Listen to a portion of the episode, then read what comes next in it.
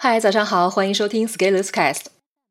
今天和大家分享的文章题目是：我不会，到底是哪里不会？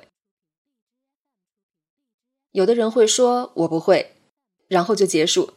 你想要撬开他的嘴，问到底哪里不会，是得不到答案的。一个知识点有很多细节，如果我们不会，到底是哪里不会，要说出来。一旦试着说出来，就是强迫自己进行梳理。很多时候就会发现，其实也不是不会，就是情绪上头。情绪上头的时候，我不会，意思就是我不听，你闭嘴，我烦了，要抱抱。这个时候，与其提供解答，不如提供安慰。那你加油，再努力，你是最胖的。空洞的问题只能换回空洞的回应。如果我们想要得到明确而又具体的指导，那你要给他人帮助你的机会。是哪个环节卡壳了？还是哪个步骤没理解？还是基本概念不知道？还是学过的原理又忘记了应用？这些都能导致不会。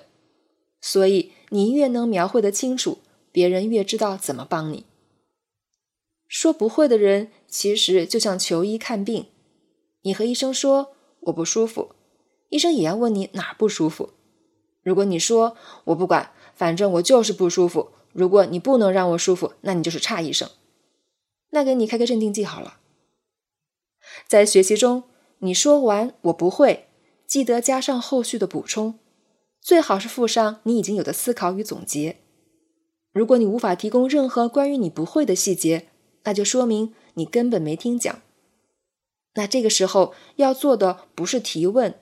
而是先把课听完。围绕提问这个问题，我还写过其他几篇文章。学会在定义中寻找答案。提问之前，先想想自己有没有可能先找到答案，以及怎样提出一个好问题。本文发表于二零二零年八月二十日，公众号持续力。如果你对本文感兴趣，或者对文中提到的其他关于问题的文章感兴趣。欢迎搜索关注公众号“持续力”，也可以添加作者微信 “f scalers” 一起交流。咱们明天见。